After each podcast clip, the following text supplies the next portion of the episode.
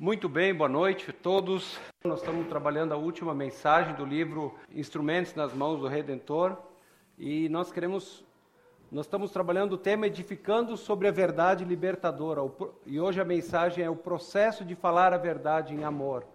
E eu creio que nós vimos aqui um pouco, né, o Draim, a, a peça de teatro que eles apresentaram, né, a realidade que o pecado ele desfigurou o homem, ele afastou o homem de Deus.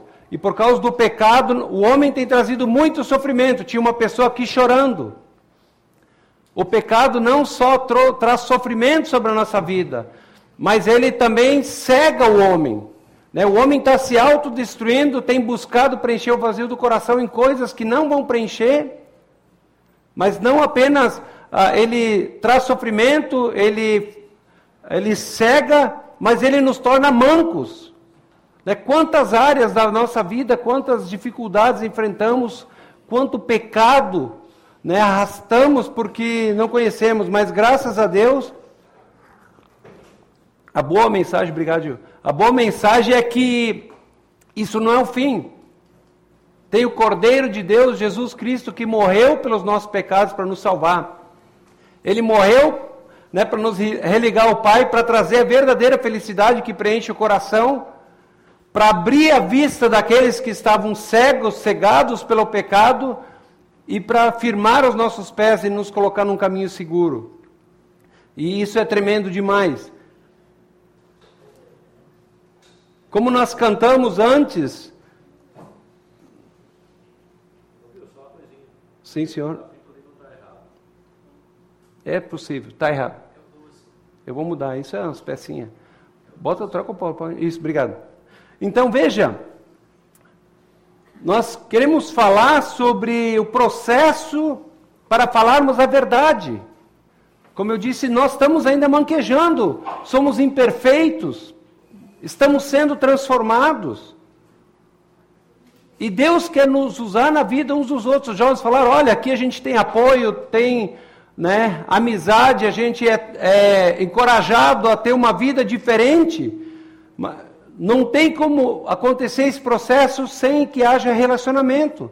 E não existe relacionamento sem confrontação, né? sem conflitos, a gente sabe. Conflitos fazem parte da, da, do nosso cotidiano a partir da queda, porque, porque a partir da queda, quando o homem se desconecta de Deus, surge a epidemia, ou seja, uma epidemia que contamina todos os homens, todos nós somos tomados por desejos disfuncionais, desejos contrários à vontade de Deus, que nos escravizam. Há conflitos também porque nós temos visões diferentes sobre a vida. E não só isso, uma, né, alguns deixam a sua vida ser dirigida por uma cosmovisão cristã, a maneira de ver o mundo da maneira de Deus, e outra pela cosmovisão secular, que tem a ver com esse mundo, com os valores contrários à vontade de Deus. Porque nós temos também estilos diferentes e alvos diferentes. Né? Então, muitas vezes, nós fechamos com uma pessoa e não gostamos de outra. Pessoas já falaram, né? Eu já falei aqui entre eu e o Gil, uma vez alguém chegou para mim e disse, uma irmã bem sincera, eu não gosto do teu jeito, tu é muito brincalhão. Eu disse, que bom que você falou, eu sou assim. Mas depois de me conhecer um pouco mais, é, tu não é tão mal assim, né? Só um pouquinho, né? Ela não disse isso, tá? Mas eu, né? Mas é a realidade. E outras pessoas dizem, não, eu, eu gosto mais do estilo do Wilson, porque o Gil é muito sério. O estilo, e são estilos, não tem certo ou errado. Mas muitas vezes nós criamos conexões por causa disso e nós temos alvos diferentes. Né? Nós temos alvos que nós colocamos por causa da epidemia, por causa desses desejos disfuncionais, mas existem os alvos de Deus para nós. Agora, qual deve ser uh, a motivação para a confrontação? Infelizmente, muitas vezes muitos dos conflitos que nós enfrentamos nos nossos lares, na célula, né, na igreja, no trabalho, é porque nós queremos levar as pessoas a fazer aquilo que nos agrada. Nós queremos que elas nos agradem, não só isso. Ou muitas vezes nós Ou será que nós estamos confrontando as pessoas como embaixadores de Jesus? Porque nós queremos conduzi-las ao arrependimento e viverem para aquilo para qual foram criados, que é viver para Deus. Então, confrontação bíblica começa antes da gente falar. Né? Tem muito a ver Uh, com, começa com a maneira como nós nos portamos uns com os outros no dia a dia. Isso vai estabelecer como é que as nossas palavras vão ser recebidas. Como nós vimos na primeira folha lá, tinha um coraçãozinho, né? Dentro de um vidro tinha um coraçãozinho dentro, uma chave e uma rolha. Deus quer nos dar sabedoria para que nós possamos encontrar, com a ajuda dele, nós possamos ser instrumentos na vida uns dos outros. Muitas vezes os corações estão fechados porque foram machucados, porque fizeram escolhas erradas. Mas Deus quer que, nos ajudar a tirar essa tampa e que nós possamos nos conectar, para que possamos nos conectar uns aos corações dos outros. Mas para que nós possamos ser eficazes na confrontação, na edificação, nós precisamos ter relacionamentos. Muitas vezes, quando nós temos dificuldade, quando nós não nos sentimos amados e aceitos por alguém, quando essa pessoa vem nos corrigir, nós já estamos com o coração fechado. É ou não é verdade? Mas quando nós nos sentimos aceitos, né, amados incondicionalmente, e quando nós ah, nos preocupamos uns com os outros, as pessoas sabem, puxa, ele se importa comigo. Nós estamos abertos para a confrontação. Né? Então, confrontação bíblica começa muito antes daqui. Nós temos que ter um estilo de vida, a nossa vida é mais importante do que aquilo que a gente faz. Se nós simplesmente formos lá e tentarmos dar uma lista, enfiar a Bíblia goela abaixo, você está fazendo isso de errado. As portas já fecharam, mas nós precisamos ter humildade, nos colocarmos como pessoas iguais, meu, meu querido. Eu sou alguém carente da graça de Deus, alguém falho como você, eu preciso de você. E eu estou dizendo, eu estou aqui porque eu te amo e eu quero te ajudar, talvez, a enxergar algumas coisas que você não está enxergando. Eu posso te dar um retorno sobre a tua vida, né? Então, ah, se nós formos amorosos e nos importarmos uns com os outros, nós vamos crescer. Mas como nós temos agido em relação ao chamado de Deus para edificarmos uns aos outros, para nos confrontarmos, para nós sermos mais parecidos com Jesus? Será que nós temos tido coragem ou nós estamos vivendo uma vida egocêntrica, né? Eu não vou falar com o irmão, eu vejo algo que está errado, está fora da vontade de Deus, mas eu não vou falar com meu irmão porque o que, que ele vai pensar de mim? O que, que ele vai fazer? Ele vai me rejeitar. E se ele me rejeitar? Né? Infelizmente, nós nos preocupamos mais conosco. Nós não estamos amando os nossos irmãos, nós estamos nos preocupando conosco, tendo um instinto egoísta né, preocupados conosco mesmo, ao invés de nos preocuparmos com o nosso irmão, né, que talvez está chorando, está manquejando, está cego por causa do pecado. Né? Então, o alvo da confrontação, conforme Efésios 4,15, é o seguinte: Efésios 4,15 diz: pelo contrário, falando a verdade com espírito de amor, cresçamos em tudo até que alcancemos a altura espiritual de Cristo, que é a cabeça. Então, confrontação tem tudo a ver com a verdade, com a verdade de Cristo. Precisamos falar a verdade uns com os outros, não bajularmos, não procurarmos ser aceitos. Mas as feridas feitas por alguém que se importa, né, é melhor do que a bajulação de alguém que por trás está falando mal da gente.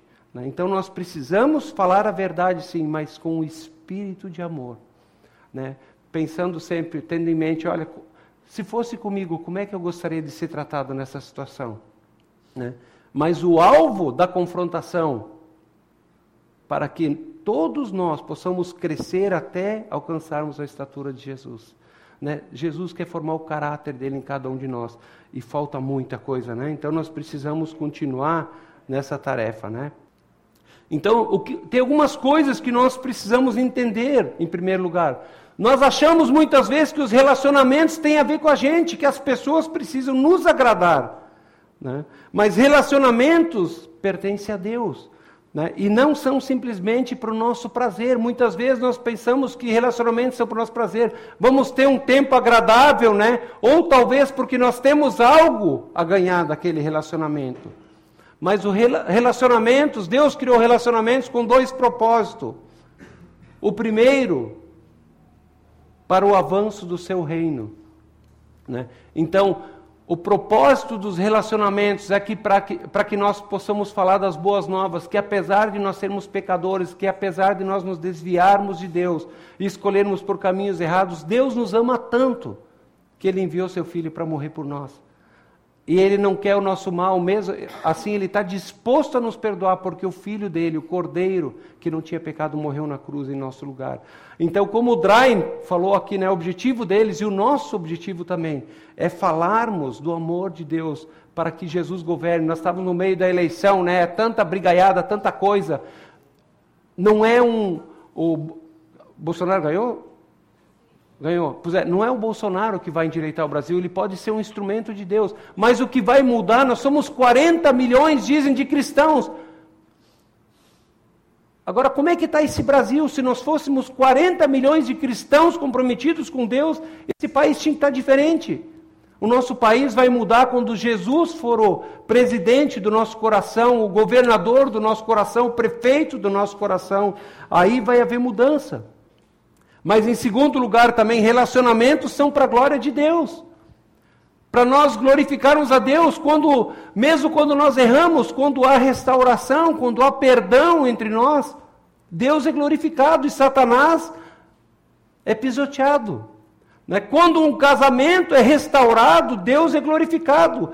Quando no meio da crise conjugal, quando num conflito sério eu abro mão da minha vontade e morro para mim, para que o relacionamento possa ser restaurado, quando eu abro mão da minha vida, Jesus é glorificado. Então nós não podemos viver para satisfazer e agradar a nós mesmos. Nós fomos criados para viver e para agradar a Ele. O problema é que muitos conflitos que nós temos em nossos lares, na igreja, no trabalho, é porque nós queremos ser a pessoa mais importante. Nós queremos ser senhores da nossa vida e nós fomos criados para satisfazer e agradar ao Senhor. Então, Deus quer nos usar, nós só poderemos ser instrumentos nas mãos do Criador né, para ah, edificarmos vidas se nós procurarmos satisfazer a Ele, não a nós mesmos. Porque se nós buscarmos agradar a nós mesmos, nosso coração vai ser levado de um lado por outro, por todo tipo de paixão, vamos ser escravizados.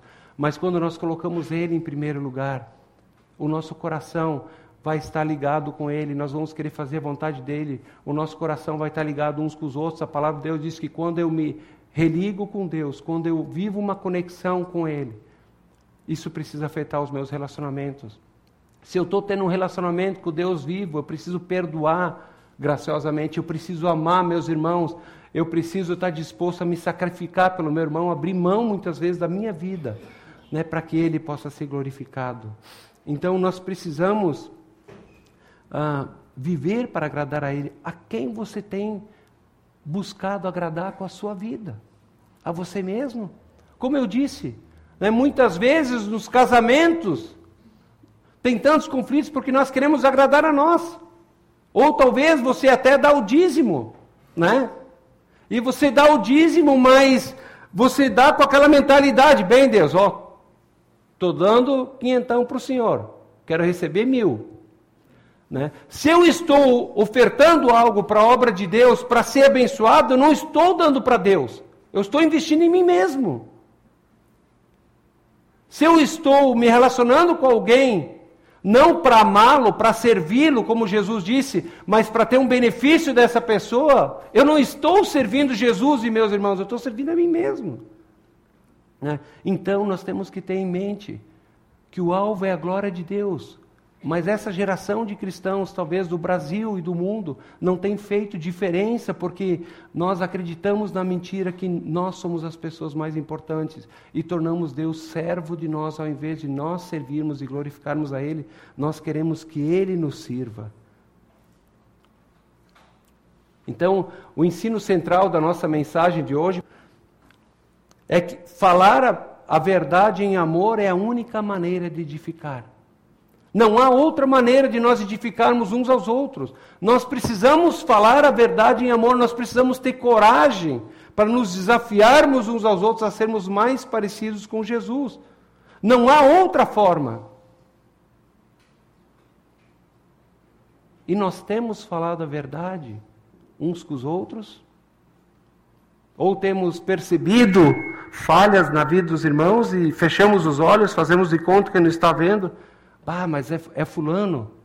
Ah, fulano é brabo, não, eu não vou, eu não quero me incomodar, né? Então eu, ah, Jesus, manda outro, né? Não é assim que a gente faz muitas vezes? Então nós temos que ter consciência de que o nosso valor e a nossa autoestima precisam estar alicerçados, como nós cantamos aqui, no amor incondicional de Deus. Eu não lembro agora onde é está na Bíblia, mas eu vi no Antigo Testamento, Deus disse para um profeta: Olha, não atentes para a cara deles e nem para a reação, eu estou mandando e eu estou indo contigo. É, essa é a realidade. Né? Então Deus diz: Meu irmão, você precisa amar teu próximo como a ti mesmo. Então, se nós amarmos uns aos outros, nós vamos edificar uns aos outros também. Então, se a nossa autoestima, se o nosso valor está alicerçado em Jesus, nós podemos arriscar ser rejeitados. Né? Se o meu irmão me rejeitar, não vai ser o fim. Mas, porque, mas mesmo assim eu vou arriscar porque eu amo ele mais do que a mim. Nós precisamos ter ousadia para nós cumprirmos a vontade do nosso Senhor. O apóstolo Paulo nos instrui a ministrarmos uns aos outros. E ele diz em Efésios, né, 4:15, ele diz que nós devemos falar a verdade em amor. O conteúdo é falar a verdade a falar, ah, desculpe, o conteúdo é falar a verdade, mas o método é em amor. Nós não podemos separar os outros. Uma vez um irmão disse para mim, o líder da igreja, ele disse para mim, eu estava precisando falar com ele, eu fui lá e falei a verdade para ele. Né? Falou assim meio com raiva, né? Eu disse, meu irmão, só tem um probleminha, né? Só que tem uma outra partezinha desse versículo, né? Nós podemos falar a verdade com um espírito de amor. Ambos são importantes. Né? Então a verdade que não é dita com amor, ela cessa, deixa de ser verdade porque ela está torcida fora dos propósitos humanos. Deus nos deu a verdade para falarmos em amor. A Bíblia diz que a palavra né, que é dada com, não, não com amor, ela não vai surtir efeito. Mas quando as pessoas se sentem amadas, elas baixam a guarda. Né? E o amor que não é guiado pela verdade deixa de ser amor porque ele está divorciado do propósito de Deus. Quando Jesus resume os mandamentos, alguém chega, Jesus, como é que o senhor poderia resumir aqui? é muita coisa para minha cabeça. Como é que o senhor pode resumir todos os mandamentos? O que, que ele diz?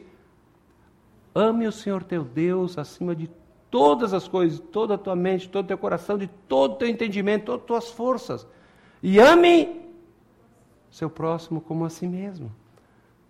Diz: o amor é o cumprimento de toda a lei. E Jesus também diz em João 17, né, quando ele ora pelos discípulos, diz: Amem-se uns aos outros. E ele ora para que nós sejamos levados à unidade. Ele diz: Para que o mundo creia que tu me enviaste. Quando nós levamos a mensagem de Deus sem amor, as pessoas não vão reconhecer que Jesus é o Salvador que deveria vir ao mundo. Então eu quero ver com vocês quatro passos para o processo de mudança. Como nós vimos, o alvo não é nós estarmos aqui, nós sabemos muito da Bíblia, não é verdade? Nós conhecemos a verdade. Por que muitas vezes não colocamos em prática? Né? Eu vou fazer uma pergunta para vocês, quem sabe não responde. Cinco sapinhos estavam no meio do laguinho, de cima de uma pedra. Três decidiram pular dentro da água. Quantos sobraram de cima da pedra? Quantos?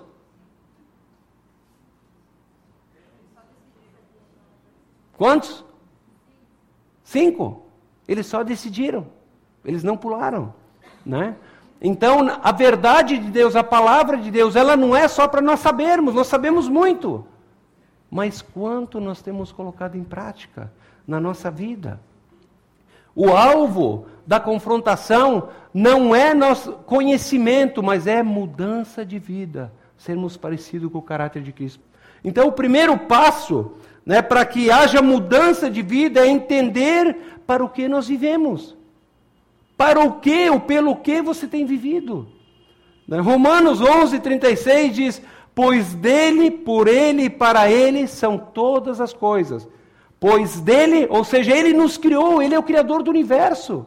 Eu e você fomos criados por ele. Somos deles, somos posse dele. Fomos criados por ele, por amor, para ter um relacionamento. E para ele são todas as coisas, tudo é dele. Temos reconhecido que somos dele tudo que envolve a nossa vida, dons, talentos, bens materiais, tudo pertence a ele. Isaías 43, 7 diz: Todo aquele que é chamado pelo meu nome, a quem criei para a minha glória, a quem formei e fiz. Cada um de nós aqui foi criado e formado por Deus para a glória dele. Mas Romanos 1 diz que por causa da queda, o homem sabendo os atributos invisíveis de Deus, tu olhando para a criação, tu sabe que Deus existe. Mas mesmo sabendo que Deus existe, o homem não o glorificou como Deus. Nós sabemos que Deus existe, mas nós queremos tomar o lugar de Deus. E o grande problema é que nós adoramos as coisas criadas no lugar do Criador, que é bendito para sempre. Sempre que nós colocamos a nós ou qualquer outra coisa da criação em primeiro lugar, antes de Deus, nós pecamos e trazemos muita dor e muito sofrimento para nós. Hebreus 4,12 diz: Pois a palavra de Deus é viva e eficaz, mais afiada do que qualquer espada de dois gumes. Ela penetra ao ponto de dividir alma e espírito juntas e medulas, e julga os pensamentos e as intenções do coração. A palavra de Deus ela é viva, ela é inspirada pelo Espírito Santo e ela é usada para Deus para revelar os nossos pensamentos. Ela é o espelho que nos mostra como nós estamos, como nós vivemos, mostra os nossos pontos cegos. Muitas vezes por isso que precisamos uns dos outros. O Gil pregou outra vez aqui que nós precisamos da verdade fora de nós. Porque muitas vezes nós não enxergamos os nossos pontos cegos, nós achamos que estamos agradando, e quando na verdade estamos muitas vezes pisando na bola mas ela julga os nossos pensamentos. Quantos pensamentos disfuncionais, fora da vontade de Deus, nós temos tido? E ela não julga apenas os pensamentos, mas as intenções do coração. Não apenas se estou fazendo aquilo que Deus deseja, mas qual é a minha motivação? Tenho feito o que eu tenho feito para me exaltar, para aparecer ou para glorificar Ele? Em Jeremias 2,13 diz: Olha, meu, meu povo cometeu dois pecados, dois males. A mim me abandonaram um manancial de águas vivas e cavaram cisternas rotas, ou seja, poços rachados que não retêm água. São as nossas maneiras de tentar encontrar vida em algo que não seja Deus. E Gálatas 6, 7, 8 diz: De Deus não se zomba. O que o homem semear, isso ele vai colher. Se ele semear para a carne, vai colher destruição. Se semear para o espírito, vai colher vida eterna. Veja, então, esse texto, ele nos fala, de Gálatas, ele nos fala da lei da semeadura. E nós temos que ter a mentalidade da colheita. Infelizmente, nós, como cristãos, nós não temos a mentalidade da colheita. Nós achamos muitas vezes, nossa, Jesus me salvou, ele morreu por todos os meus pecados, então a salvação é pela graça, então eu posso viver do jeito que eu quiser. Jesus vai perdoar, Jesus é bonzinho. A mentalidade da colheita nós temos que ter. Eu não posso plantar laranjas e querer colher uvas. Aquilo que eu semear, eu vou colher. Se nós colhemos os frutos, né, nós colhemos os frutos das sementes que nós lançamos na terra. E nós vamos colher o investimento daquilo que nós semeamos. Quantos cristãos têm vivido como pessoas não cristãs, vivendo no pecado? Por quê? Porque Jesus perdoa. Não, a Bíblia diz aquilo que o homem semear, ele vai colher. Deus, ele perdoa sim, mas ele não vai tirar as consequências. Esses dias eu estava lendo a história de Davi. O homem segundo o coração de Deus cometeu adultério, com Betseba, com a mulher de um dos generais valentes dele, que lutava por ele, pelo país dele. E não bastando isso, para encobrir o pecado, ele manda o marido Urias na frente de batalha para ser morto. E Natan vai lá e confronta ele. Natan era um profeta. E você confrontar o rei podia custar a tua cabeça. Mas é muito interessante que Natan, ele é incomodado por Deus. Deus é misericordioso. Passa quase um ano, ela está próximo de dar luz ao filho. E Deus espera Davi se arrepender, mas ele não se arrepende. Por quê? Porque o pecado cega. E quando o pecado cega, as pessoas vão se enrolando um pouco mais. Primeiro ele chama Urias do campo de batalha, como se quisesse saber informações da batalha. Ele diz: Olha, vai para tua casa, descansa lá, né? Ele vai dormir com a mulher dele, pronto, vai. Ela está grávida, vai ser o filho dele e me livrei da, do problema. Só que ele era um homem justo. E ele foi dormir no alojamento dos soldados. Ele disse: Olha, e Davi, quando percebe isso, por que, que você não foi dormir na tua casa? Como é que eu poderia ir para minha casa se os meus soldados estão lá no campo de batalha, dormindo ao relento, passando dificuldades? E Davi diz: então, vou dar um outro jeito. Ele manda uma carta, manda colocar ele na frente, ele é morto. Se Davi soubesse todo o sofrimento, ele semeou sementes de adultério, ele semeou sementes de assassinato, de mentira. E Deus manda Natan e ele vai lá e conta uma história que tinha um homem muito rico, tinha muitos bois, muitas ovelhas, e tinha um homem que tinha só uma ovelhinha. E ele amava aquela ovelhinha como a filha dele. Morava com a família, ele dormia com ela, abraçado, abraçado com ela. E um dia aquele homem rico que tinha muitos animais, ele recebeu uma visita e não querendo matar um das suas milhares de ovelhas e bois, ele vai e mata a única ovelha, aquela que aquele homem simples amava tanto. E quando Davi escuta Natan contar essa história, ele diz: tão certo quanto Deus viu que esse homem tem que morrer, tem que restituir quatro vezes. Natan não falou irado com ele. Ele contou uma história. Ele disse: Davi, tu és esse homem. Aquilo foi como uma tijolada em Davi. Nós precisamos nos envolver na vida e conhecer uns aos outros para podermos mudar. Eu lembro que numa ocasião, Deus vai nos dar sabedoria. Aconselhamento é, é a área do Giovanni, né? Eu, eu sou esforçado. Mas uma vez um casal me chamou, estavam em briga, falando em divórcio, não sei o quê. E eu cheguei na casa deles, vejo, Deus, misericórdia. Né? Eu digo, o que, que eu vou fazer? Não sei o que fazer aqui, né? Ah, aí ela começou, começaram a brigaiada lá e falar, e ela disse: aquilo que ele fez, eu não consigo perdoar ele. Eu não consigo perdoar ele. Não, né? O que ele fez não tem perdão. E, e eu simplesmente falei uma frase: é verdade. Realmente, aquilo que ele fez para ti não tem perdão, porque é muito pior do que você fez para Jesus. Aquilo caiu no coração dela, e ela, aquilo começou a mexer, ela disse que ao invés de matar o marido, ela tinha vontade de matar mim. Graças a Deus que ela não tinha nenhuma faca, nenhuma coisa pontuda, né? Mas, sério pessoal, eu, eu, não, eu não gosto de aconselhamento, não é o meu dom. Mas se Deus usou um, um cara que é bom no aconselhamento, que nem eu, ele pode usar você, com certeza. né? Mas, entende? Deus, nós precisamos ter coragem, ousadia, e, e Deus vai nos dar uma conexão para o coração. Nós temos que ter essa mentalidade. Se Davi soubesse o quanto, quanta desgraça ia vir sobre a família, e Deus disse: Olha, porque você pecou, e quando Davi reconhece, pequei contra o Senhor, Natan disse: Davi, você não vai morrer, mas o filho que está nascendo desse adultério, ele vai morrer. Ele diz: A espada não vai se apartar da tua casa, e teus filhos vão se voltar contra você. Aquilo que você fez com Urias escondido, eu darei as tuas mulheres a outros, e eles farão as claras. Depois o filho dele, Absalão, ele se volta contra Davi, quer tomar o reino. Davi foge, ele dorme com as mulheres do, do pai dele para humilhá-lo diante do povo.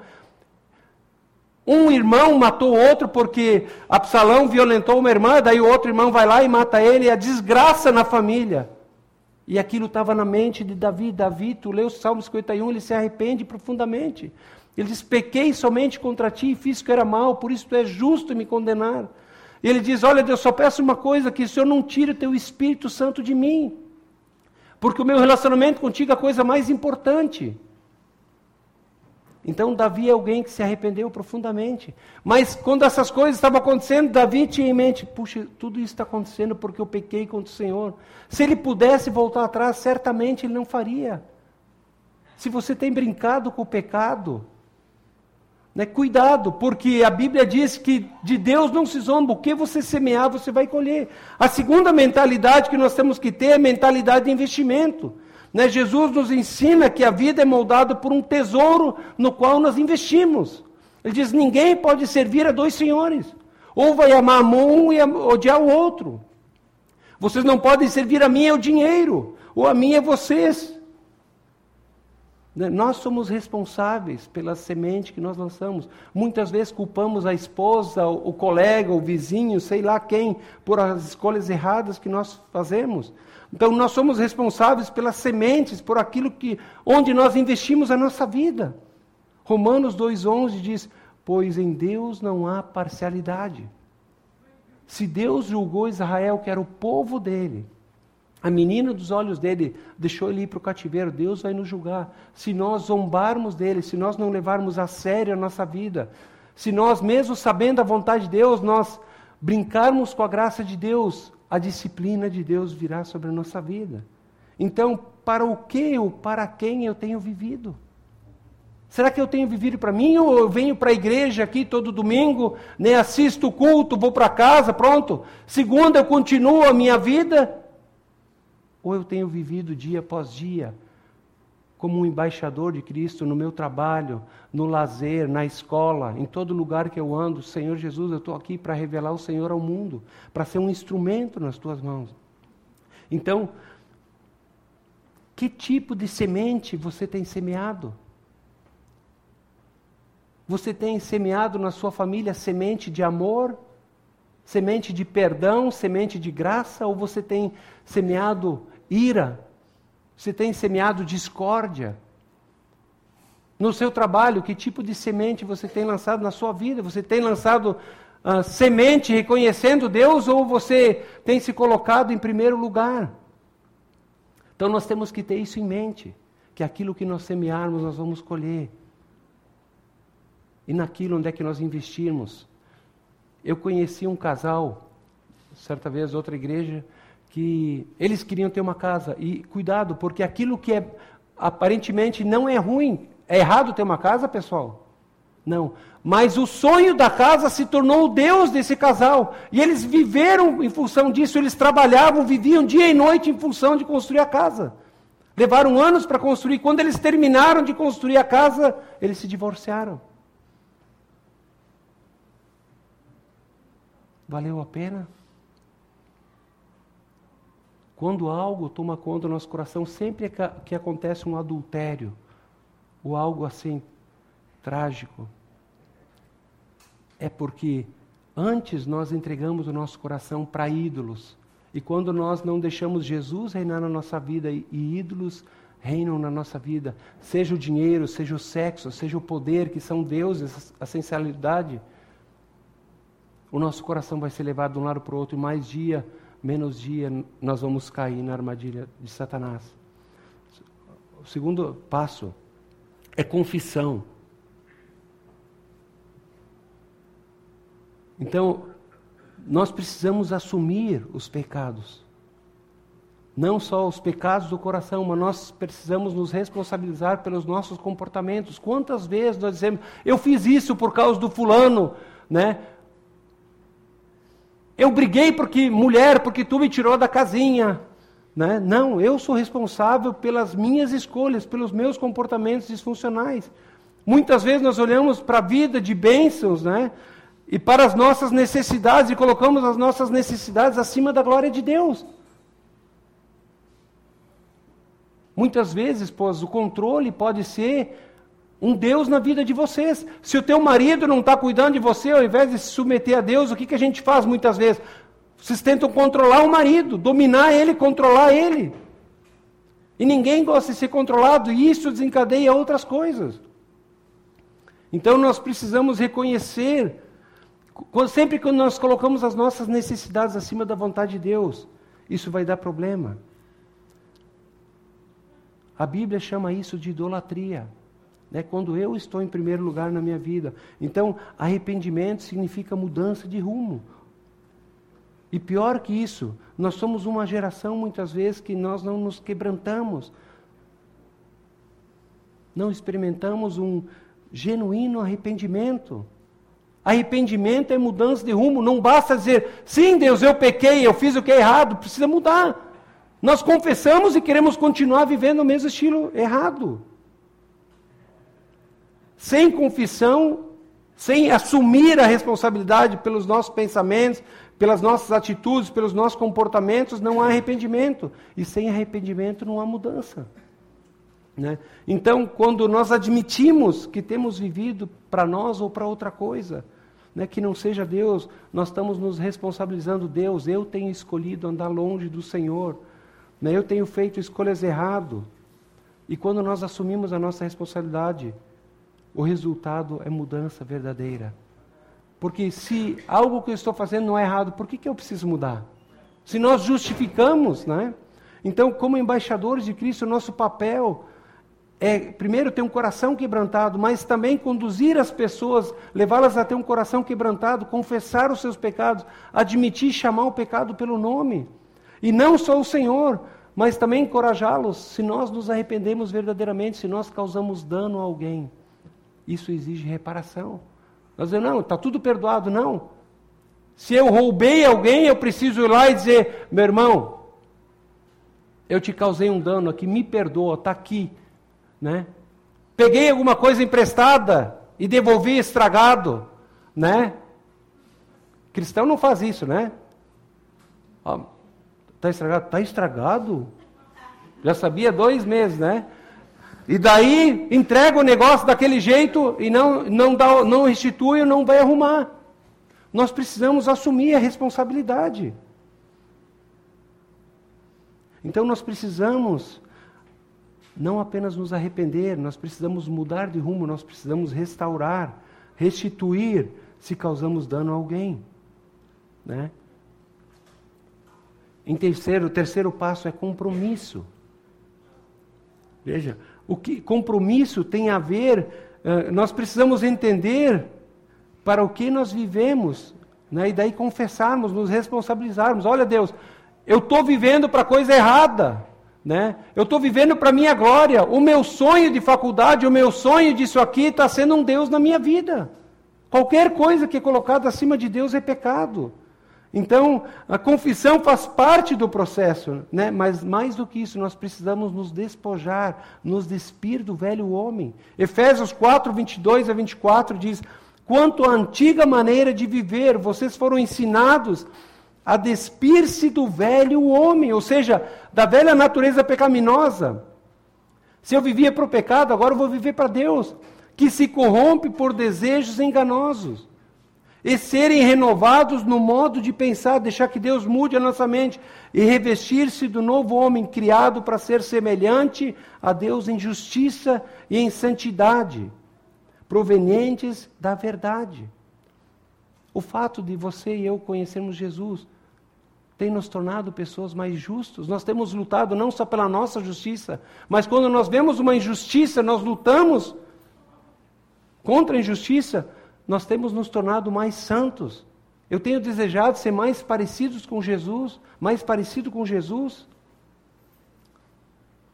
Nós precisamos ser semelhantes a Jesus em santidade e em justiça. Então, sem arrependimento não tem mudança de rumo. Nós precisamos abandonar aquilo que é velho.